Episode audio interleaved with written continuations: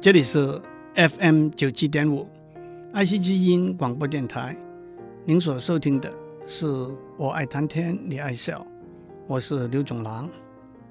二零零九年一月二十号，美国的奥巴马总统宣誓就任，他是美国历史上第一位当选为总统的非裔美国人。在奥巴马的竞选过程里头，推出了一句动人的口号，这句口号节奏自然，用字灵活，很巧妙地点出来非裔美国人的民权运动里头三个一脉相承的里程碑。这句口号的原文是：Rosa said, so Martin could walk. Martin walked, so Obama could run. Obama is running, so our children can fly. 直接翻译成中文是：罗莎坐下来，所以马丁可以走；马丁走过，所以奥巴马可以跑；奥巴马正在跑，所以我们的孩子们可以飞。罗莎是罗莎·帕克斯 （Rosa Parks）。一九九五年，他在公共汽车上拒绝站起来，把位置让给别的白人乘客，而被捕，因而带动了一连串争取民权的抗议和悲歌。在下面我会比较详细的讲这个故事。这就是 Rosa said，罗莎坐下来这句话所指。这句话里头的马丁是大家都知道的，马丁·路德·金恩博士 （Martin Luther King Jr.）。他是美国最有名的民权运动工作者。他在一九五五年领导因为罗莎·帕克斯拒绝在公共汽车让位被捕的悲歌运动。在一九六三年。金恩博士在 Washington D.C. 带领一个争取工作和自由的大游行，参加的人数达二三十万。这个游行对后来美国国会在一九六四年通过的民权法和一九六五年通过的投票权法都有很大的影响。这就是口号里头 “Martin Walk” 马丁。曾经走过这句话所指。至于奥巴马在跑，Obama is running 这句话，running 这个字一语双关，在英文里头，run 是跑的意思，也是竞选的意思。所以 Rosa said, so Martin could walk.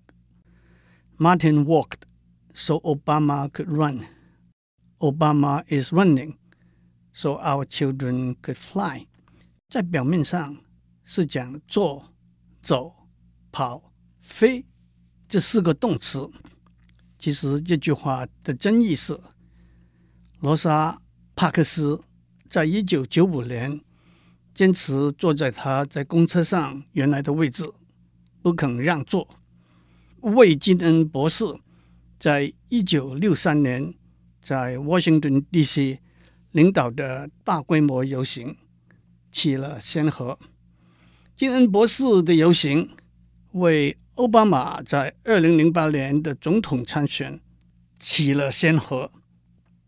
奥巴马的参选让我们的后代有更大的空间和更多的机会去追求他们的理想。让我们先从人权这个观念讲起。人权就是每个人与生俱来应有的权利，但是这个权利的定义可以有不同的观点，包括哲学、宗教、政治、社会等等。这个权利的定义也随着时间而演变，也因为不同的地域空间而不同。近几百年来，一个普遍认同的说法。是人权最基本的定义，就是自由和平等。例如，法国大革命的口号是自由、平等和友爱。美国林肯总统有名的盖茨堡演说一开头就说：“美国是一个源自自由的理念，坚信每个人生而平等的国家。”一九四八年，联合国的人权宣言开宗明义的第一句是：“人人生而自由，在尊严和权利上一律平等。”在自由和平等。这个前提之下，我们可以具体的讲到民权，那包括人身的安全、法律程序的公平，不因为性别、宗教、种族或者性向受到歧视，信仰、言论、新闻和参与政治活动的自由等等。民权是经由法律来保障的。民权之外，还有经济。社会和文化的权，例如获得食物和水的权利、住屋的权利、健康的权利、教育的权利和文化生活的权利等等，这些权利可以经由政策来维护和推行。不过，在这些项目底下，具体的实现一个项目的目标和精神，以及执行的细节和成效。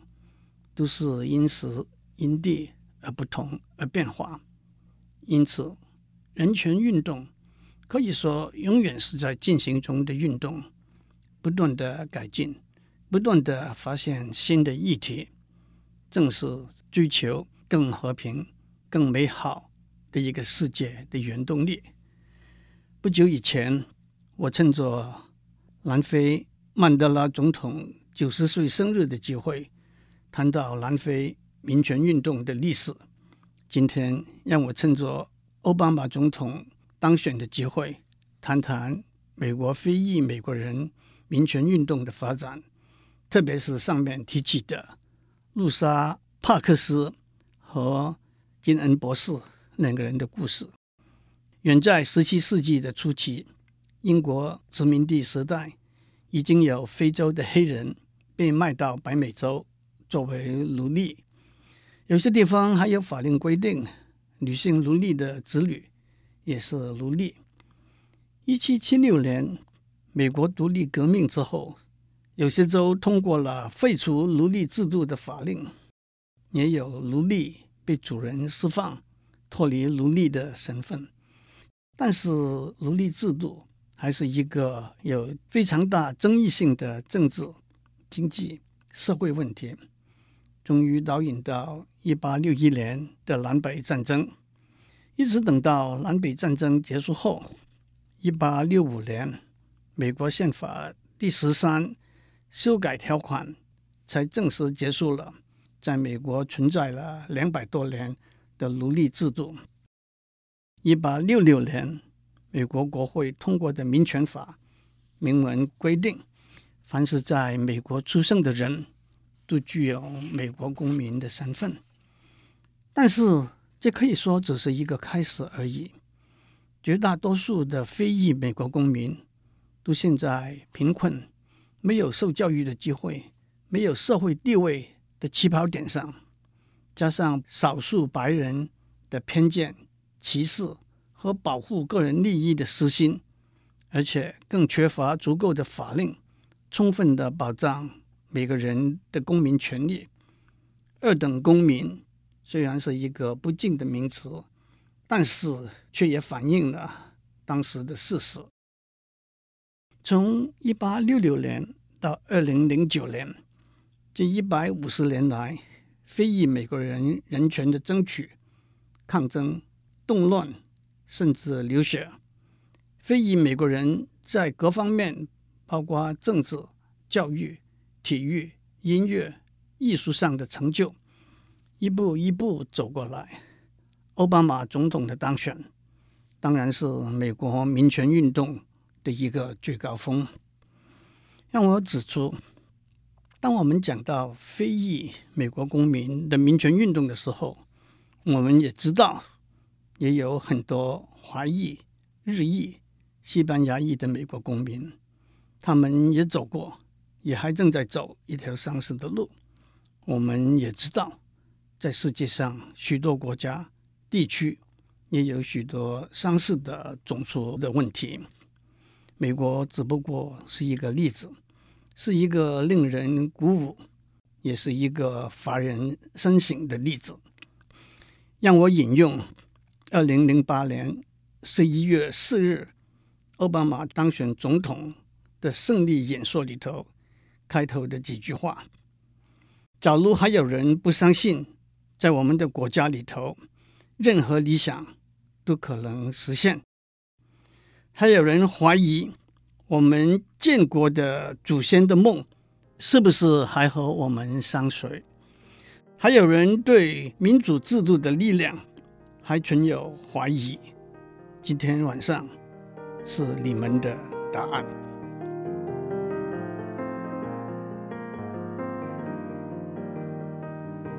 今天一开始的时候，我给大家讲过，奥巴马竞选总统的时候一句动人的口号：“Rosa said, so Martin could walk.”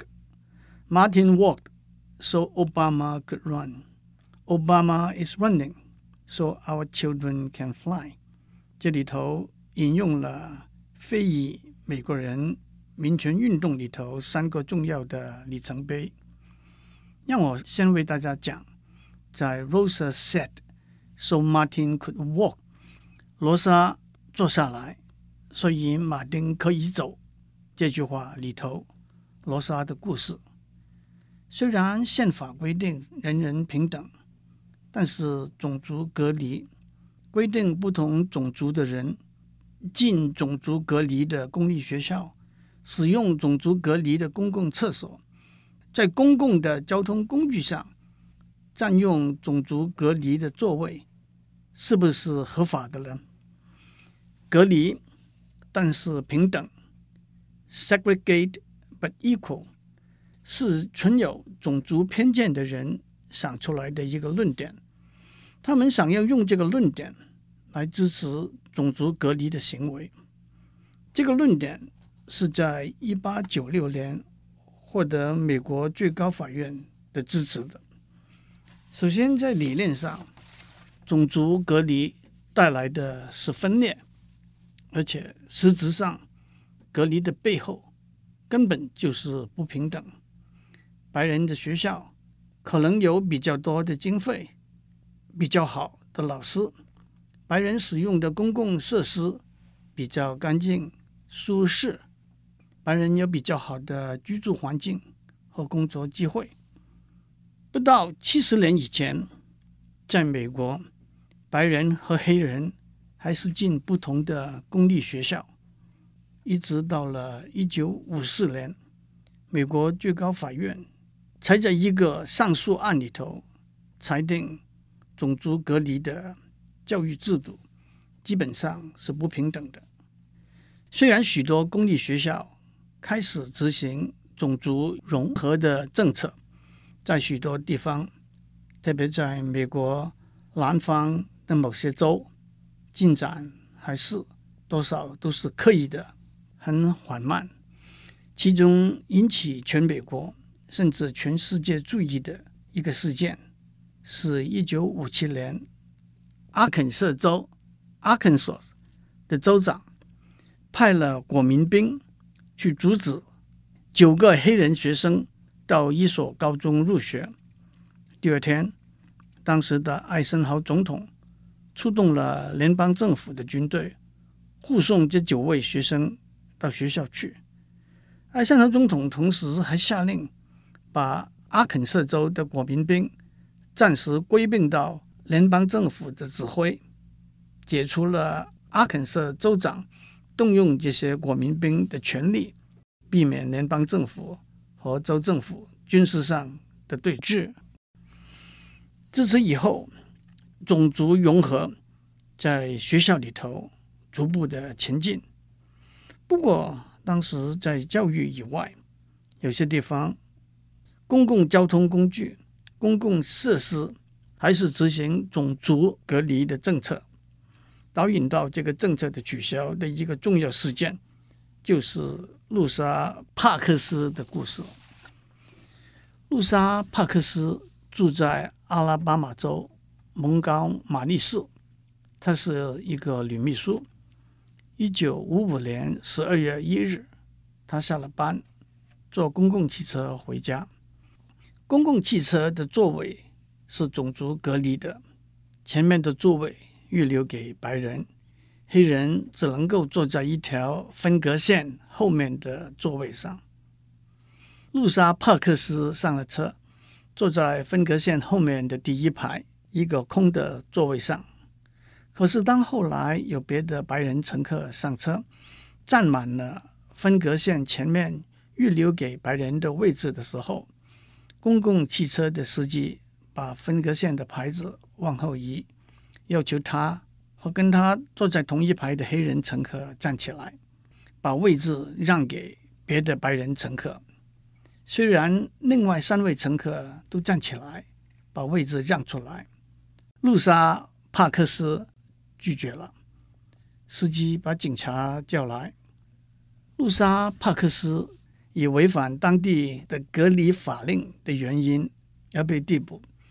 第二天，他才被交保释放。几天之后，他被判违反法令，行为不检，罚款十块钱，还外加十块钱的法庭费用。露莎·帕克斯的事件激起了公愤，全城数以万计的黑人。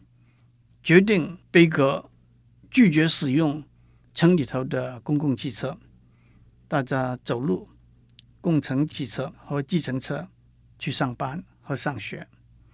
原来计划一天的悲格延长到三百八十一天，公共汽车座位隔离的法令被取消才结束。领导这个贝格行动的是一位搬来蒙高马利市不久。当时还籍籍无名的牧师，叫做马丁·路德·金恩。路莎·派克斯的行动展示了他的勇气，引起了美国民权运动里头最大规模也最成功的一个贝格群众运动。不但在美国民权运动里头有很大的影响，也因而引起许多国际上对美国黑人的遭遇的注意和同情。露莎·帕克斯后来获得许多荣誉，包括二十几个荣誉博士学位和克林顿总统颁给他的自由奖章，和美国国会颁给他的金质奖章。奖章上写的字称他为近代民权运动之母。他在九十二岁的时候去世。路莎·帕克斯。引起的悲歌运动，让金恩博士站上了美国民权运动的舞台，成为民权运动中一位最重要的领导者。这正是 Rosa said, so Martin could walk。罗莎坐下来，所以马丁可以走。这句话所指的历史片段。下一次我会为大家讲金恩博士的故事。今天我讲的，也许只是在遥远的美国已经过去了很久的事情，但是经验告诉我们，历史会一再在不同的地方、不同的环境底下重演。歧视、隔离、憎恶和仇恨，在人和人、族群和族群之间没有存在的空间。曾经背负过的包袱。必须赶快扔掉曾经痛过的伤痕，必须努力去疗补。在奥巴马的竞选过程中，他曾经针对种族问题发表了一篇演说，其中有一段，他的意思是，在这一次选举里头，我们有一个选择，我们可以打族群的牌，我们可以接受一个制造分裂。冲突、负面、刻薄的政治环境，但是如果我们做这么一个选择，我可以告诉你们，在下一次的选举里头，仍然有人会打同样或者相似的牌，仍然会有一个制造分裂、冲突、负面和刻薄的政治环境。让我们一起说，这一次不要再走这条路了。这一次不要再走这条路了，又何止限于美国而已呢？祝您有个平安的一天。